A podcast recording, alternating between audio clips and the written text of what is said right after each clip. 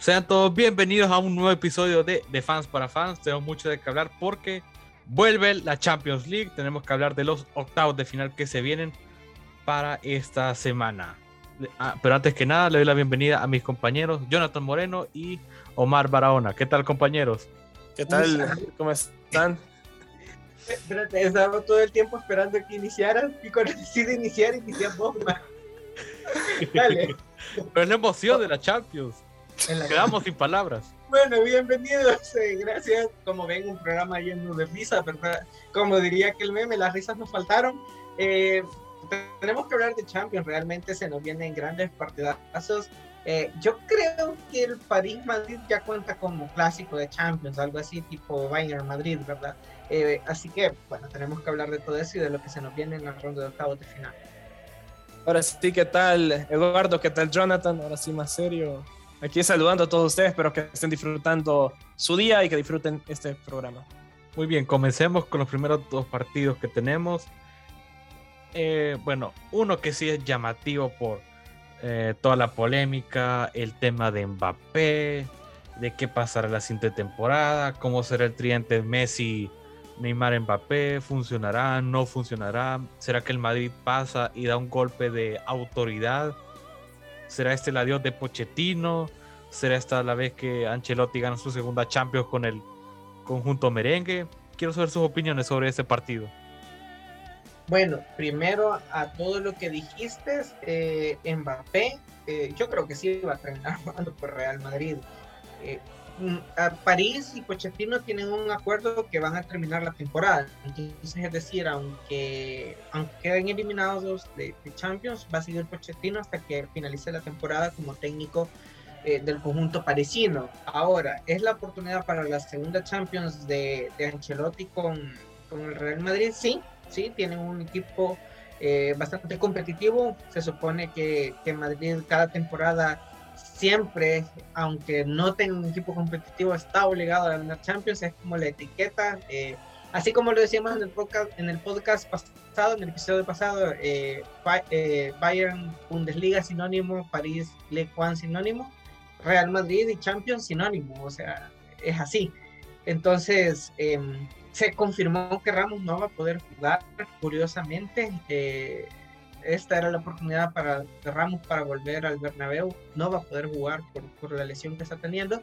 Entonces, em, digamos que sí hay condimentos interesantes y puede ser esta la Champions de Vinicio y de Rodrigo.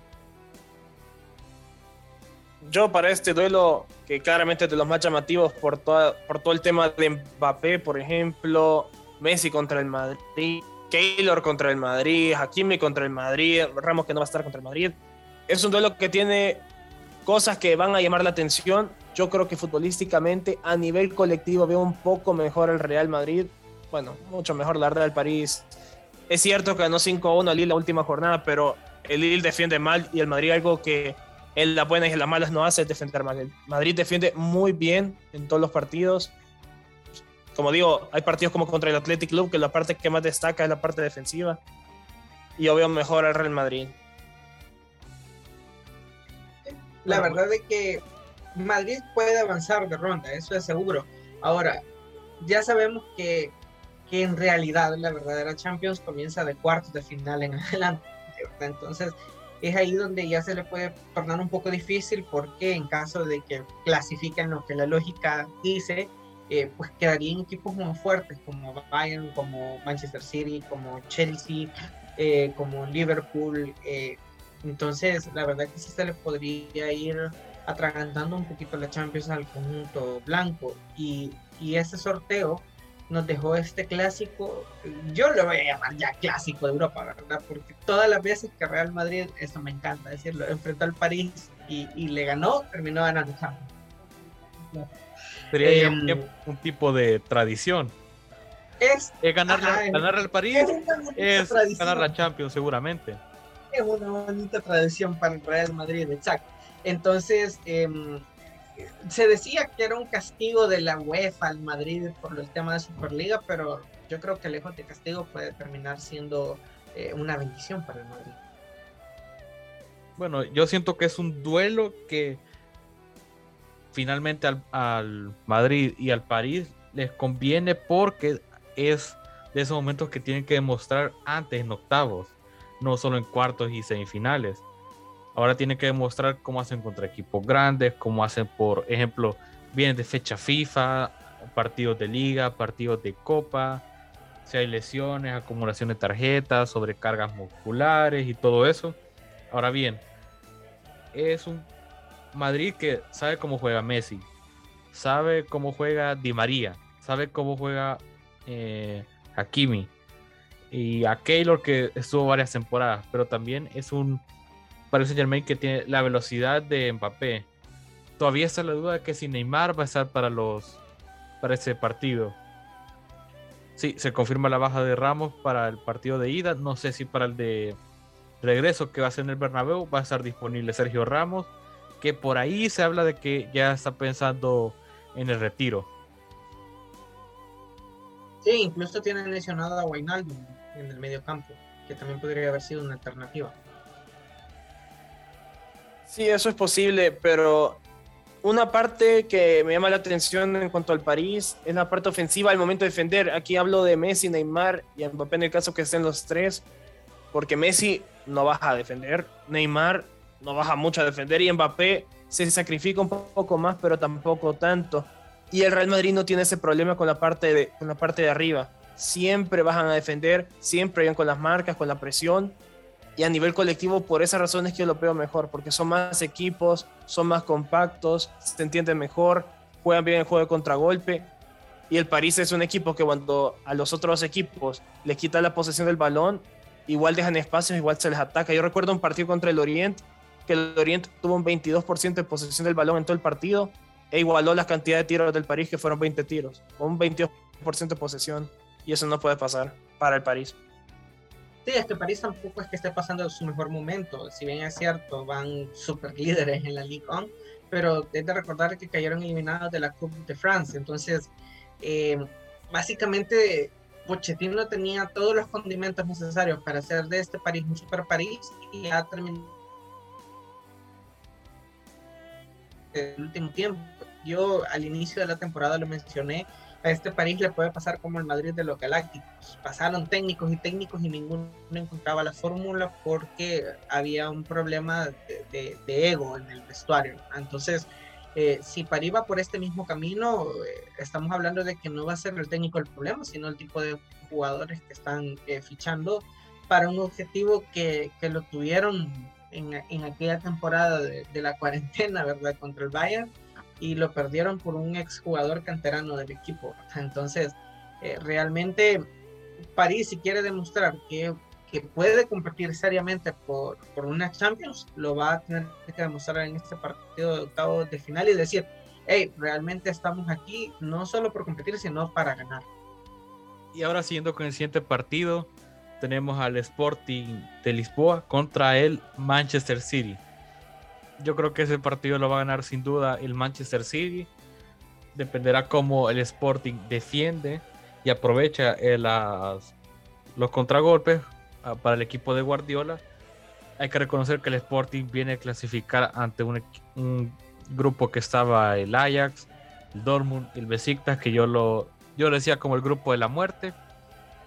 Pero tanto de local como visita, el City es eh, superior. No, y aparte, sí pasan sufriendo en las últimas instancias contra el Dortmund, pero cuando jugaron contra el primer lugar del grupo, que fue el Ajax, perdieron 5-1 y 4-0, 4-1. Pero fueron dos derrotas con un equipo que no es el City y, le dio dos, goleadas. El City es mejor equipo, yo creo que el City tiene todo para pasar. Si no pasan es porque habrá habido un accidente descomunal que nadie se espera, porque lo dudo muchísimo sorpresas pasan, pero la lógica y todo lo, todo lo visto te indica que el City va a pasar con tranquilidad. No, eh, aquí hay un, pequeño problema y es que nuestra quiniela, los cuatro hemos puesto que, que, que pasa el City, entonces eh, hay un 99.9%. Ese es el problema. Que se elimine el conjunto de, de Guardiola. Eh, eh, el Lisboa lo que tiene es un equipo de perfil bajo. Viene recientemente, hace dos fines de semana, de coronarse campeón de la, de la TACA de Portugal, que creo que es la Copa de la Liga, si no estoy mal, porque ellos juegan dos copas. Em, y va segundo actualmente de, en, la, en la Liga de Portugal, solo seis puntos por debajo de Porto, es decir, Porto se descuida dos partidos y, y el Lisboa les termina ganando la liga. Entonces, eh, vemos que sí perdió apabullantemente contra el Dortmund, pero aún así el técnico fue tan estratega que supo manejar la diferencia de gol a su favor. Entonces no es un equipo que realmente juegue tan mal sí tiene menos plantel y menos jugadores de calidad que el conjunto del City, lo que la lógica dice, dice es que el City pasa eh, por goleada, ¿verdad? Incluso, pero ya también hemos visto partidos del City donde los, los equipos chicos le complican. Si no, veamos el último partido de F, de F Cup, donde el, el, Fulham prácticamente le iba ganando el partido al inicio del, del, primer tiempo. Y si no es porque empiezan a aparecer los jugadores de calidad del conjunto del City lo hubiesen terminado perdiendo. Quedaron también fuera de la, de la Copa de la Liga de, de, Inglaterra. Entonces, eh, no es que tampoco el City venga siendo un equipo tan, tan dominante. Eh, entonces, por ahí se podría dar un milagro y el Lisboa se... Bueno, todo dependerá de cómo es el City en su mejor momento, cómo estará Guardiola con las tácticas, las rotaciones, porque inician en Portugal, que es, si sigo diciendo que, que de local tenés que aprovechar todas las circunstancias. El Sporting, el primer partido en casa lo debe aprovechar. Ya de visita va a ser sumamente difícil porque el City en el Etihad con su afición es un rival que aumenta y juega de manera superior de la mano de Guardiola. La única baja que van a tener para la ida va a ser que no va a estar Walker porque salió expulsado en el último partido con el Leipzig. Puede ser que la baja se solvente fácil con poner a Cancelo por derecha y a Sinchenko por izquierda, pero claro, Walker es un buen lateral que puede ser una baja que a corto plazo puede afectar. Se puede reemplazar bien, pero es un jugador importante para el equipo. Bueno, ya pasando al siguiente partido, tenemos el Bayern Múnich contra el Salzburg. Yo, yo siento que sin problemas el Bayern Múnich va a pasar a cuartos. Mm, es cierto, en la liga no ha estado tan bien que digamos. Su último partido lo ganó 3 a 2, pero no lo ganó así, digamos, con esa confianza y seguridad por los dirigidos de Nagelsmann, sino que ese Bayern Múnich, a pesar de cambiar de técnico, eh, no da esa seguridad de que puede pasar, pero quien quita que busca nuevamente ese torneo de la Champions League. Y ojo que se enfrenta a otro equipo de la franquicia Red Bull, ahora el Salzburg de, de Australia, de Austria, Australia iba a decir, de Austria, que claro, en la liga es un amplio dominante, tiene 45 puntos y su segundo lugar tiene 31 puntos, o sea, hay una amplia ventaja, pero eh, el Salzburg ganó, o, o más bien dicho, quedó segundo lugar en uno de los grupos mm, pues, un poco difíciles desde Champions, donde estaba el Lille, campeón de Francia, donde estaba el Sevilla y donde estaba el Wolfsburg. Entonces, eh, también tiene mucho mérito calificar a una segunda ronda y también eh, es que este Bayern le pasa lo mismo que, que al City. A veces los equipos pequeños con menos plantel le terminan atragantando los partidos y no veamos la eliminación en Copa del Mönchengladbach o sea, y que el Mönchengladbach le ha ganado también en Liga. Entonces, eh, no sería una sorpresa si este equipo de Bayern termina siendo eliminado de, inmediatamente de Champions eh, y no logre pues trascender a más. Yo creo que al igual que el City, el Bayern debería de ganar el partido, tiene mejor plantilla, mejor juego. Lo, lo que me deja dudando por momentos es la defensa, porque encaja muchos goles. hay partidos que sí, el Unión de Berlín te mete dos, ellos meten cinco, que está bien meter más goles que el rival, porque claro, por eso ganan los partidos. Pero a veces el no defender bien es jugar con fuego, porque el día que no le salga nada, ejemplo, los dos partidos, no, tres partidos contra el Gladbach, que no le ganó ni uno, después te pasan partidos que pinchas. Yo no creo que pase nada raro aquí, yo creo que el Bayern va a terminar goleando en casa y quizás no golee de visita, pero va a ganar tranquilamente.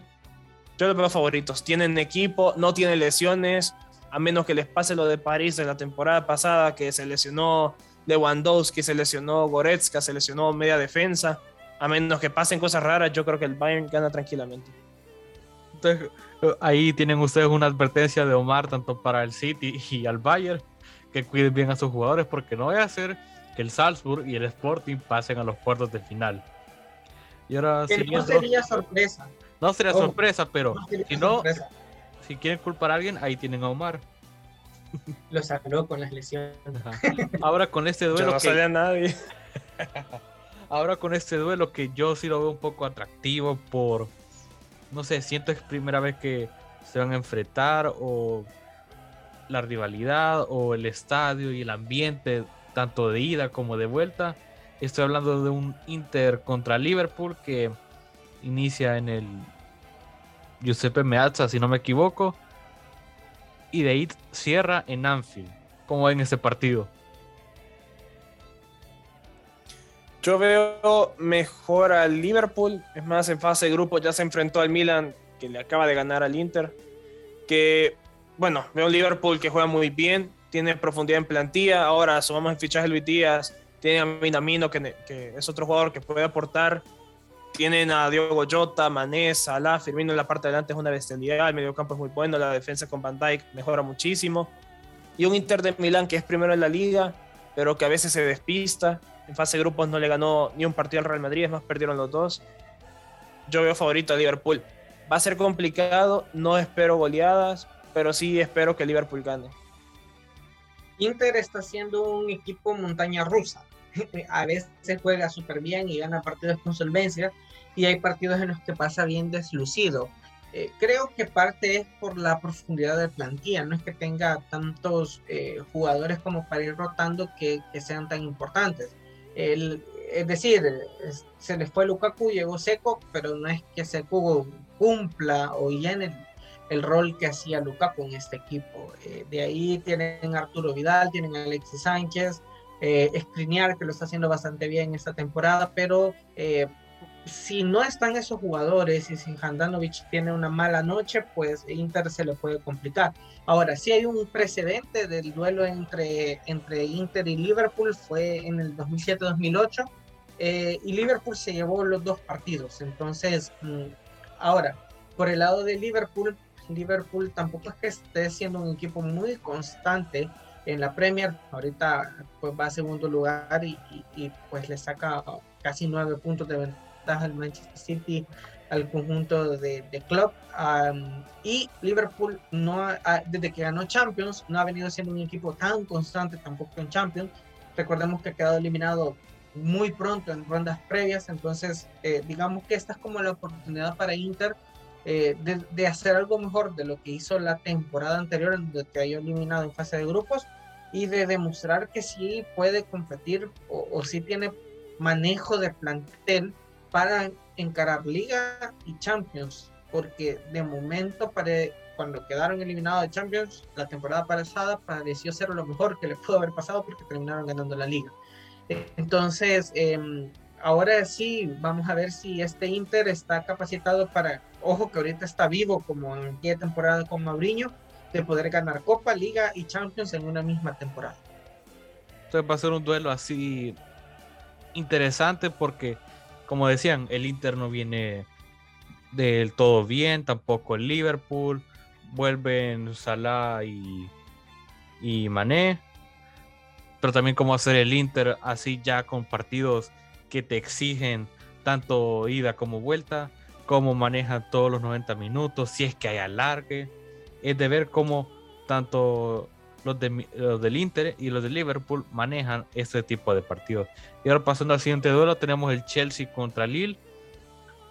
Un Chelsea que busca defender su título por la temporada pasada. Un Lille que, como decía Omar, tiene ciertas ciertos defectos en la liga francesa, no está de la mejor manera.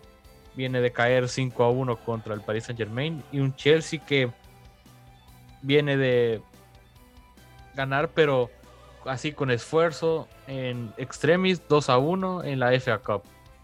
Yo claramente veo favorito al Chelsea, sinceramente. No es que el Chelsea esté en su mejor momento, pero si vamos a comparar momentos es mejor que el de Lille, pero de calle veo que tiene un equipo que convence hasta cierto punto, pero de mucho lo que sea adelante de chispazos. o que los porteros se salven los partidos, o que el carrilero se vista de goleador y te salve otro partido. Y claro, el Chelsea se complicó la vida en la Champions, perdió el liderato después de haber ganado 4 a 0 a la Juventus, por haber empatado después contra el Zenit. Y suerte han tenido que no les ha tocado un rival fuerte, porque el Lille no es fuerte, no es el Lille de Galtier, este Lille creo que va por noveno, décimo lugar en la liga francesa, que ha bajado muchísimo el nivel. Número 11. 11, peor aún.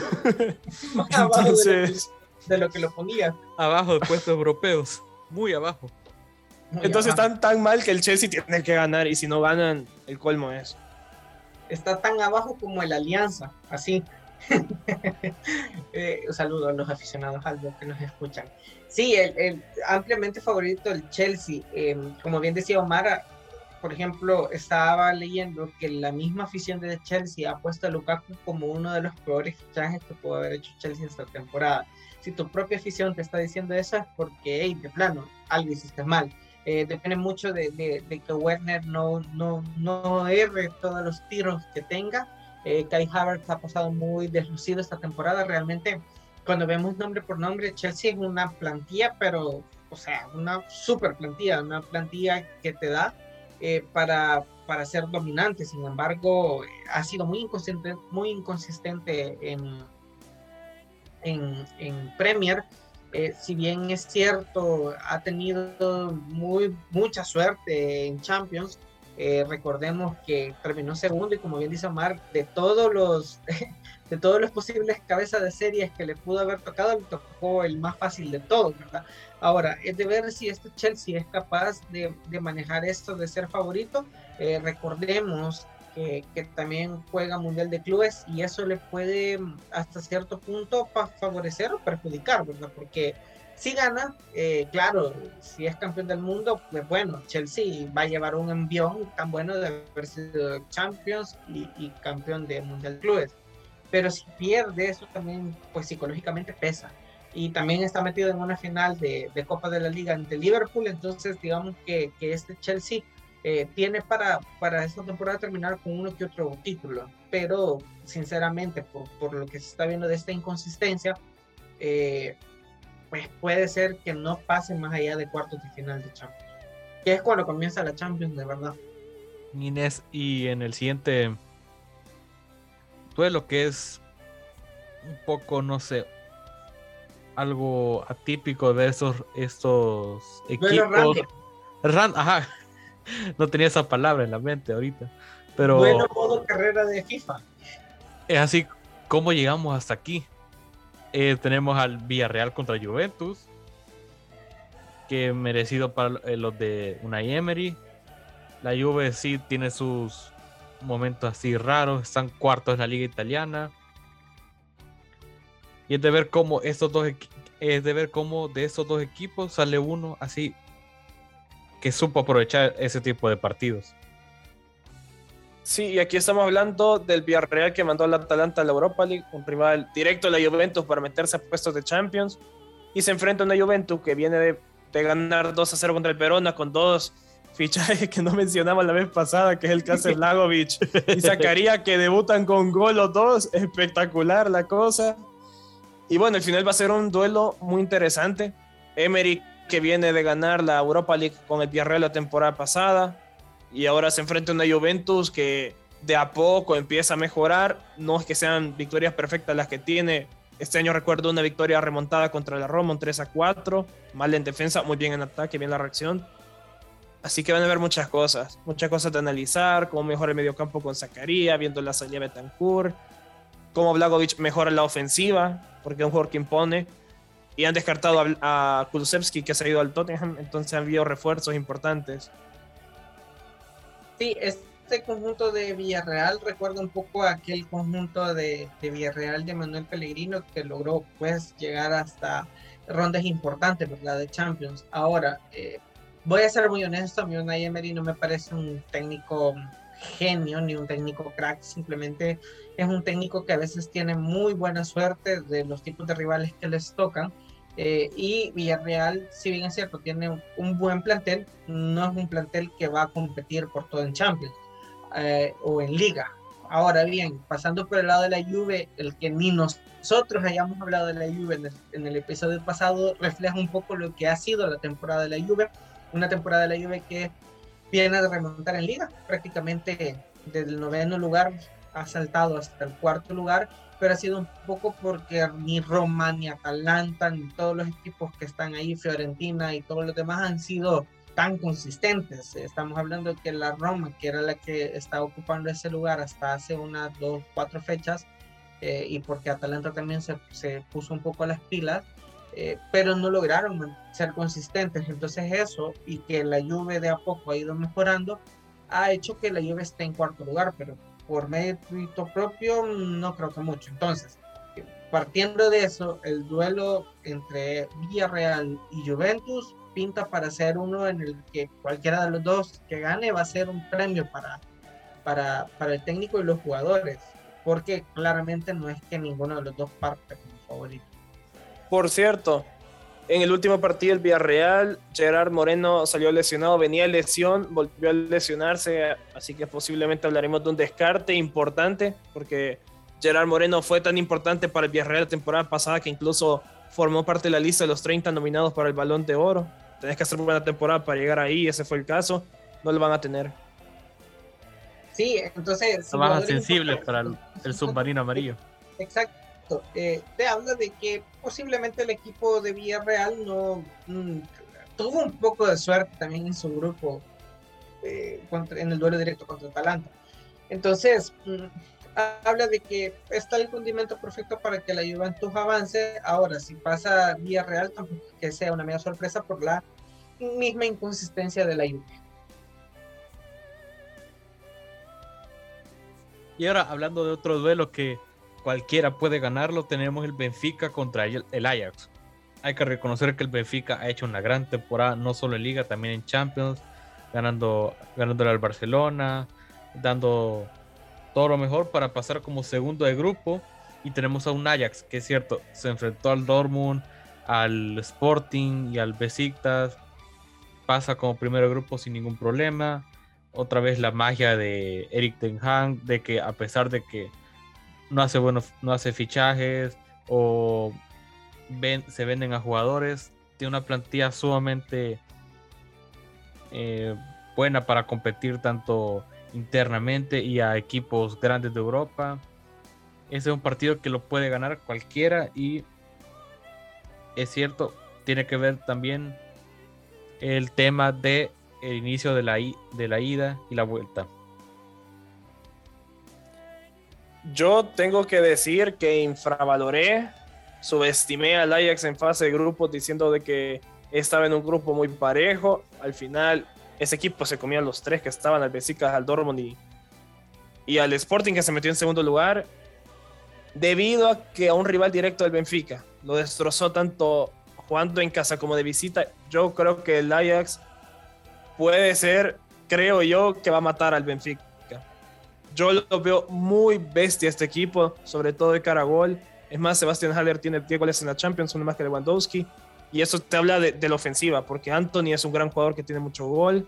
Es cierto que se ha ido David Neres a Shakhtar, pero claro, está Dusan Tadic, que es muy bueno. Tienes un mediocampo convincente, Gravenberg o Klassen. Lisandro Martínez. Lisandro Martínez, Timber, que es un buen jugador.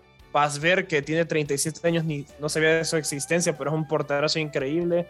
Es un equipo muy bueno y yo lo veo muy favorito, sobre todo por el estilo de juego, que es muy efectivo. Y si a eso le sumas a un Edson Álvarez que de a poco ha ido tomando un poco de confianza el mexicano, también te habla de que tiene como un plantel bastante amplio como para competir. Ahora, Benfica, recordemos que viene de dejar fuera a Barcelona, eh, que más, sí, realmente Barcelona pierde la oportunidad de estar en octavos por sus duelos contra Benfica, ¿verdad? Ahora estamos hablando de que era el Barcelona de de Kuman y que pues tal vez con Xavi hubiese sido un poco distinta la cosa, pero sin eso, aún quitándole eso, sigue teniendo credenciales importantes como para decir, hey, somos un equipo que puede competir. Eh, Benfica ya ha ganado Champions, ha sido dos veces campeón de la Champions, Ajax cuatro veces campeón de Champions, pero ambos han tenido un buen tiempo sin siquiera ver de cerca ¿verdad? esa copa de regreso. Entonces, realmente es un duelo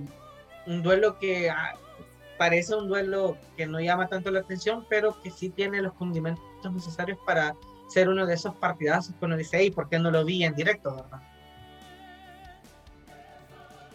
Totalmente, es un partido que cualquiera de los dos puede ganar, pero aquí es de ver cuál de los dos aprovecha los errores del otro y se lleva la victoria para pasar a cuartos de final. Y ya para ir cerrando, tenemos el Atlético contra Manchester United. Otra vez, señores, tenemos un duelo Cholo Simeone contra Cristiano Ronaldo. Inicia, inicia en el Wanda Metropolitano. El Atlético tiene que, tiene que hacerle presión al Manchester United, otra vez la actitud del Cholo con su afición, un duelo clave porque se habla de que se podría ir al final de temporada si no se obtienen títulos, porque en liga están muy mal por la reciente, reciente derrota contra el Barcelona, partido importante contra el United que tienen que mostrarlo y para eso tienen que ganar sí o sí en casa. Sí, para el Cholo Simeone ganar este partido es calmar a la afición, porque la afición ahorita yo creo que estaba muy indignada por estar en quinto lugar, perder contra el Barcelona, que no es el mejor Barcelona de todos los tiempos. Y es una plantilla de Atlético de Madrid que es una de las mejores en su historia que el Cholo no está aprovechando, porque el Cholo siento que es un entrenador que con menos te hace más, con más te hace menos y es el reflejo de esta temporada, así que ganar sería importante. Por el otro lado está el Manchester que tiene buenos partidos y partidos muy malos, después te pierden contra el Middlesbrough en la FA Cup. Entonces, es muy parejo. Yo creo que es de los partidos más parejos porque son dos equipos que tienen plantillas más que decentes. El Manchester tiene más estrellas con Cristiano y con Bruno Fernández, pero aún así el nivel es muy parejo. La situación es similar. Si lo ves hombre por hombre, prácticamente tienen jugadores de peso para competir. Eh, tenés a Luis Suárez por un lado, a De Paul, tenés a Ángel Correa, tenés un buen portero como Oblak, tenés una buena defensa por otro lado, en el Manchester United igual, tenés un, delantero de la clase de Cristiano Ronaldo, tenés a Rashford, tenés a Pogba, tenés a Bruno Fernández, tenés a Alex Telles, eh, tenés a Varane, eh, claro, tal vez en, portería es donde flaquean un poco con De Gea, pero sí, eh, ambos son equipazos, son equipos inconsistentes que, que, han sido malísimos esta temporada. bueno, Manchester Manchester afrontó un cambio de técnico a, mitad de temporada eh, de Solskjaer a, a Ralph Rangnick y pues claramente eh, si lo vemos por el lado del Atlético, el Atlético es un zombie ahorita, o sea, ese equipo está eh, descartado y acabado. Y Manchester United pues no es un zombie como tal, pero sí está como en ese limbo, ¿no? De, de si compiten o no compiten. Estamos hablando que si Manchester United y Atlético, prácticamente los dos, caen de Champions, pues ya nulas posibilidades de ganar un título esta temporada. Entonces, eh, sí es un duelo atractivo por esa parte y, llama bastante la atención saber quién pueda ganar. Y, de los dos que gane, pues eh, yo le pongo otra vez como esa fichita de no van a pasar más de cuartos de final. Bueno, recordando que al Cholo se le hace bien ganar, bueno, bueno terminar la serie en suelo inglés porque ya le ganó, ya sabe lo que es eliminar al Chelsea, ya sabe lo que es eliminar al Liverpool. Eh, no le ha tocado contra el Arsenal, no le ha tocado contra el City y ahora tiene una oportunidad de cerrar la vuelta en Old Trafford que sería espectacular ver al Cholo celebrando así eufóricamente contra la afición de los Diablos Rojos. Como ya lo hizo en Anfield. Ya dice Anfield, la famosa corrida que hizo en Stanford Bridge contra Mourinho. Entonces yo creo que sería un partido en que si el Atlético lo sabe aprovechar, es un título que deben de pensarlo bien porque en liga están, están en una peor posición, es eliminado de copa, el único título que lo veo así compitiendo de la mejor manera. Pero también es, por el otro lado, tenemos a un United que puede aprovechar ese partido para cambiar su imagen, demostrar que en Europa sí pueden competir, a pesar de que en la, en la Premier no están jugando de la mejor manera, creo que ni están en puestos europeos. Entonces tendrá mucho que ver cómo Cristiano y compañía. No, está en cuarto ahorita. Está, en, cuarto, y ah, bajo un punto está el West Ham. Pues lo que digo, depende cómo serán los siguientes partidos, porque aún faltan varios partidos de la Premier que sí serán complicados para los de Old Trafford y ver cómo aprovechan ese tipo de partidos y cómo se mantienen en la Premier.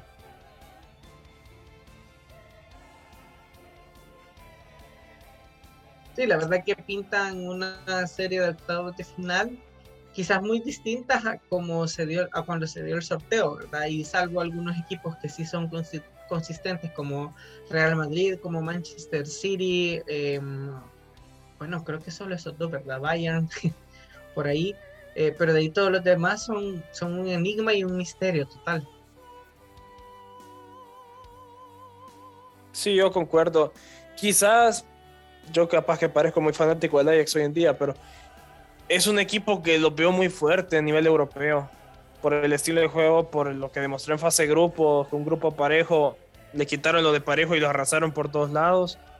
Podría ser un contendiente sorpresa, porque marque mis palabras, lo veo mejor que el Ajax que casi se mete a la final de la Champions en el 2019. No, y es que han tenido en Haller un delantero increíble, o sea, han encontrado, eh, ¿qué? el, mm, bueno, no recuerdo cuál era el delantero de, la, de esa época de semifinales de Champions que terminan eliminando a Madrid, pero sin duda alguna era mejor que, el delantero de esa época porque ni siquiera lo recuerdo. No, yo también estoy haciendo memoria quién era el delantero. Tengo que revisar la estadística. ¿Quién estaba? No, no era Dolberg. o sea, Dolberg era suplente. Era suplente, correcto. Este, quiero ver. Dios mío, ¿cómo se llama eso? ¿no? La defensa era este el que está ahorita en la Juventus de League, eh, pero delantero creo, es que creo que nunca había figurado en delanteros. Es que estaban Tadic, Neres. Creo que solo sí, Neres, Neres, no era una, un killer, o sea. De, ahí tenías a Sean eh, de volante. Que el delantero el Ajax no ha tenido así como uno fijo. Era Tadic falso 9. Creo que sí mm. era Tadic falso 9. Es que no, no, me, no, me, suena que haya sido el falso 9. Sí, no, no, no, lo recuerdo en alineaciones tanto como, como delantero. Pero por lo visto sí, porque no, no encuentro otro delantero. Tiene que haber sido Tadic de falso 9 o Neres. O Neres. O Hakim Ziyech. Va, para ir cerrando, repasemos la quiniela mi predicción fue eh, del París-Madrid, dije París, Sporting City, el City, Salzburg, Múnich, el Bayern Múnich, Liverpool, Inter, Liverpool, Chelsea, Lille, obviamente el Chelsea, Villarreal, Juve, la Juve, Atlético, Manchester, Atlético y Benfica, Ajax, Ajax. Mr. Monti dijo nuevamente París, City, Bayern, Liverpool, Chelsea, Juve, Atlético y Ajax. Omar ha dicho que gana el Real Madrid.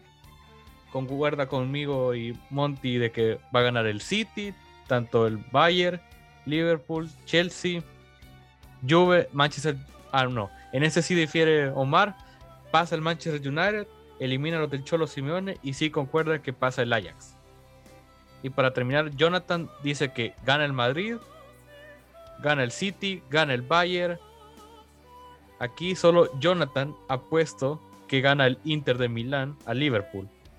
Luego sigue que gana el Chelsea, gana el Villarreal, otra vez Jonathan como dando la sorpresa. Le sigue la pista a Omar y gana el Manchester United y termina diciendo que gana el Ajax al Benfica. Sí, yo, soy yo soy ese ese Benfica 1% ese, ese Sporting que se te mete en último minuto.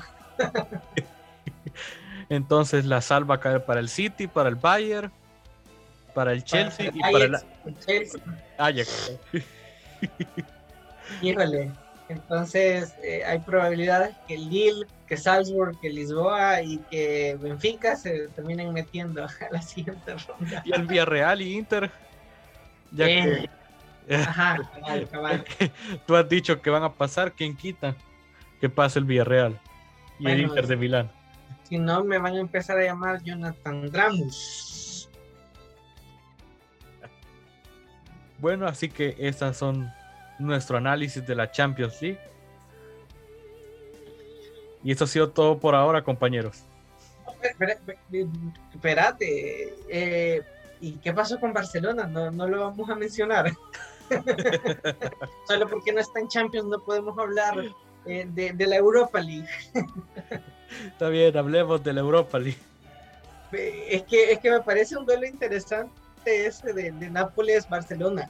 Eh, si hubiese seguido Koeman o Kuman, te hubiese dicho que gana Nápoles, pero ahora con, ahora con, esta revolución de la con, esa, con esos ocho delanteros de titular, híjole, quién sabe, puede ser que, que termine pasando de, de, ronda, que llega a los octavos. Yo incluso habría dicho, aún con Xavi, de que ganaba el Napoli hasta el, hasta el partido del Barça Atlético, porque esa cara es la que le faltaba al Barcelona, ganar un partido importante y que se la crean, y sobre todo jugando bien, porque suerte no fue el caso.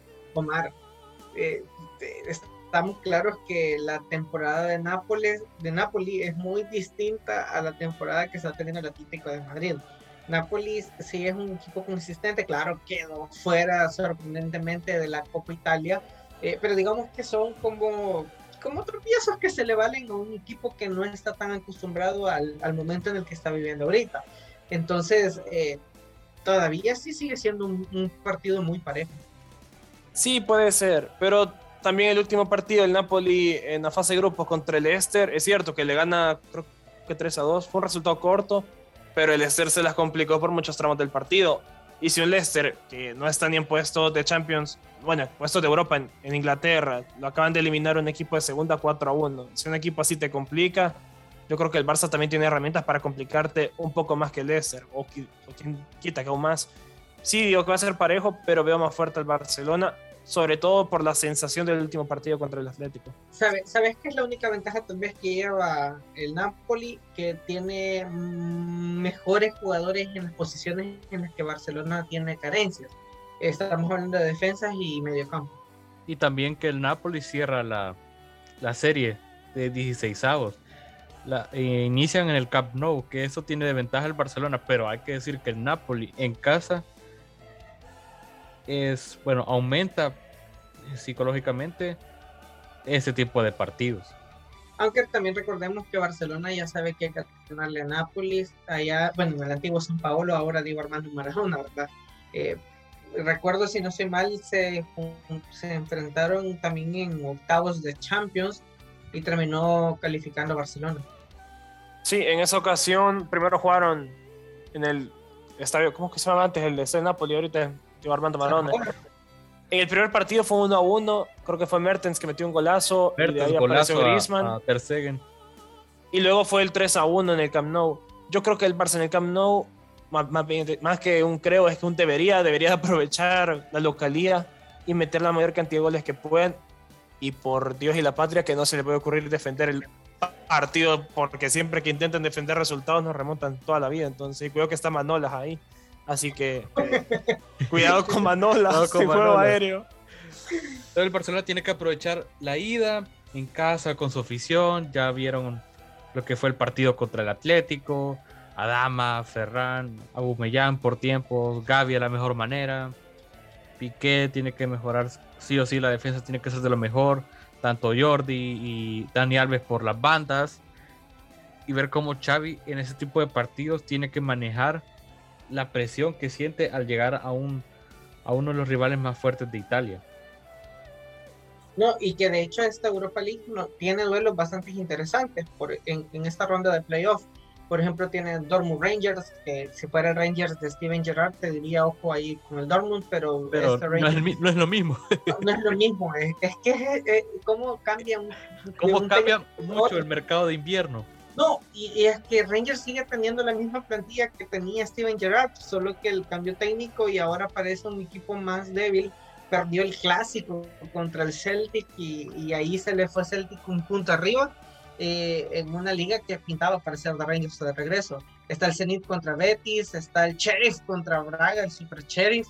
Eh, el Esprit Real Sociedad, Porto Lazio, que es un partidazo eh, Sevilla, Dinamo Zagreb y Atalanta Olympiacos, que también pinta para partidazo. Entonces, eh, quieras o no, esta Europa League tiene partidos como para decir, hey, aquí estoy.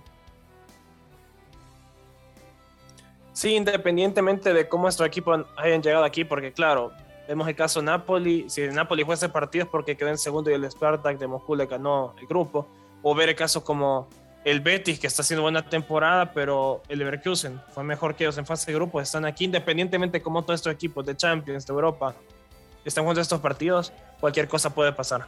Hay partidos complicadísimos, el que mencionaba el Leipzig Real Sociedad, si no me equivoco.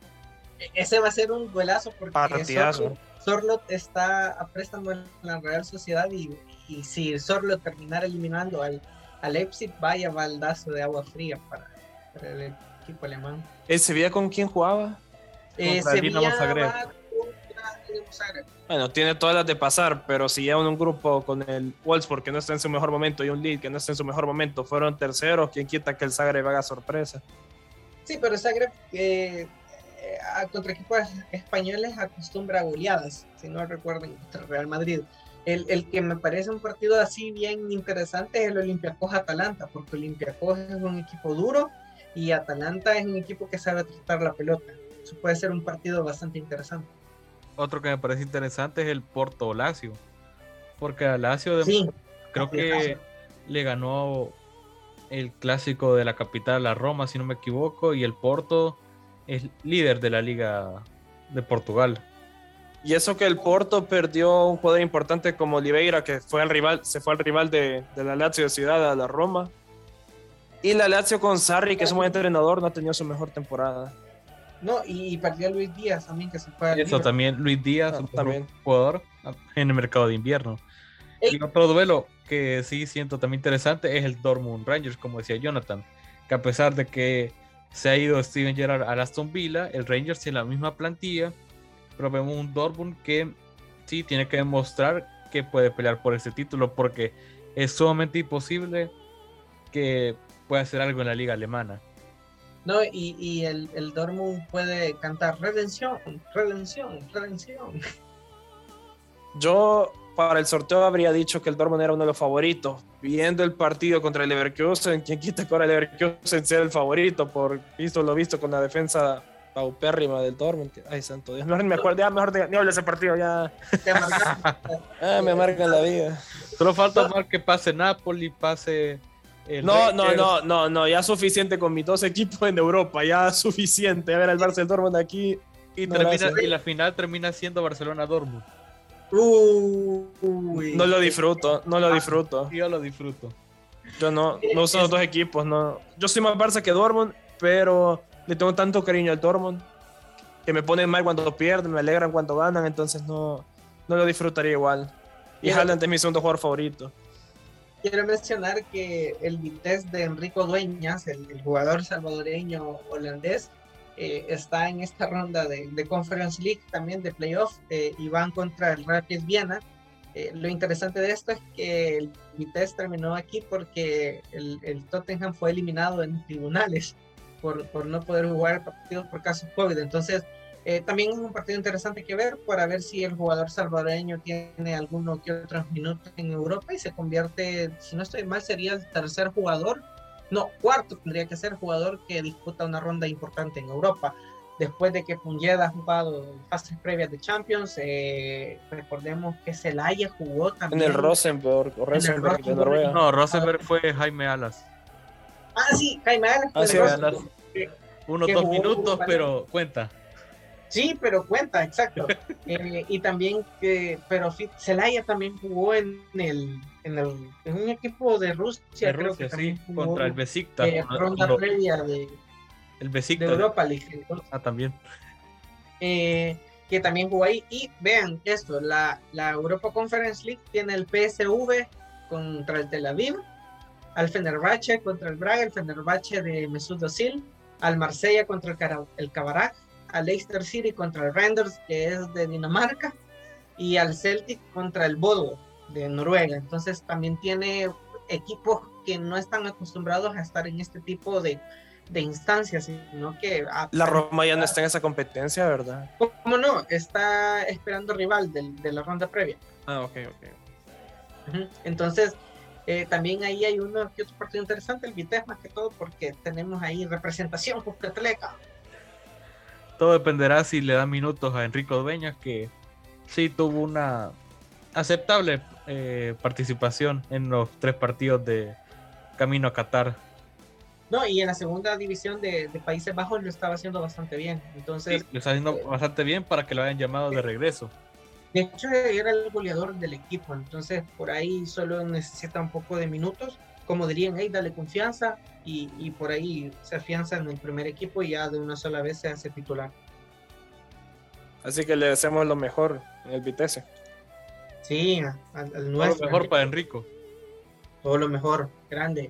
Ojalá no esté escuchando. Saludos, Enrique. Saludos, Enrico. Después nos va a mandar una camisa a la casa de cada uno de nosotros. No, eh, así como el duelo, el, el reto que hice con la Pilsener.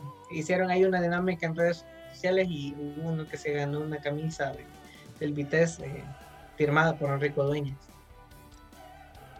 No había escuchado eso y pensé que decir que se ganaron una Pilsen. Viendo a Enrico Doñas tomando una pilsen. Ah, no, aquí Una Pilsener fi- firmada por Enrico. creo que es menor de edad, no puede, no tiene edad legal para beber. Bueno, pero para firmar el, la, el coso sí. La Sí. camiseta. La botella. No, la botella. La puede firmar, pero no la puede tomar. Pero aquí, aquí aplicamos el consumo responsable, entonces si, si, si toman, no manejen, siempre deleen algo. Correcto. La salud va- vale más que cualquier cosa. Exacto. Disfruten responsablemente. Bueno, eso Como Heineken. como Heineken. Si tomas, no manejes. como, como- qué, qué, qué, qué bonita forma de terminar el programa con, Sí, con qué bonita forma. Sí, muy bonito. Como estamos buscando patrocinador. Eh, por ahí, ¿verdad? De alguien que tiene contactos en TVO, ¿verdad? Eh, que abra de fans para fans TV.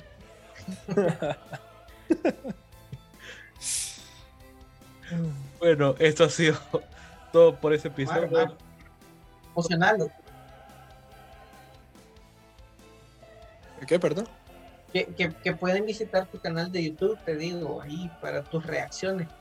Ah, sí, eh, el canal de Mi Opinión y Punto. Y por cierto, no le había dicho, me animé por fin a, vol- a regresar a subir algunas reacciones a TikTok y me sorprendieron. Me sorprendió la, la reacción de esta última, así que síganme en reacción TikTok, del muy el oficial. Atlético. Sí, me es increíble. O sea, las estadísticas me impresionan un poquito porque no, no la esperaba. Bueno, ahí está. eh. Nosotros solo estamos en Instagram y en Twitter como de fans para fans. Eh, dos en Twitter, que no nos alcanza para el uno, es muy largo el nombre. Y en Instagram sí de fans para fans 21. En Instagram sí hubo presupuesto. Ahí sí nos alcanzó para poder, poder poner el 21. Así que ahí nos pueden visitar, estar al tanto. Déjenme decirles que es una chulada de, de página. Eh, tiene un bonito contenido, un, van a estar bien informados y el diseñador gráfico la está petando totalmente. Espectacular. Así lo Espectacular. defino. Necesito un aumento. de trabajo. bueno, oye, Bueno, esto ha sido todo. Hasta la próxima. eh, recuerden que si toman, no manejen. Hasta luego, la salud es lo más importante. Adiós. La salud es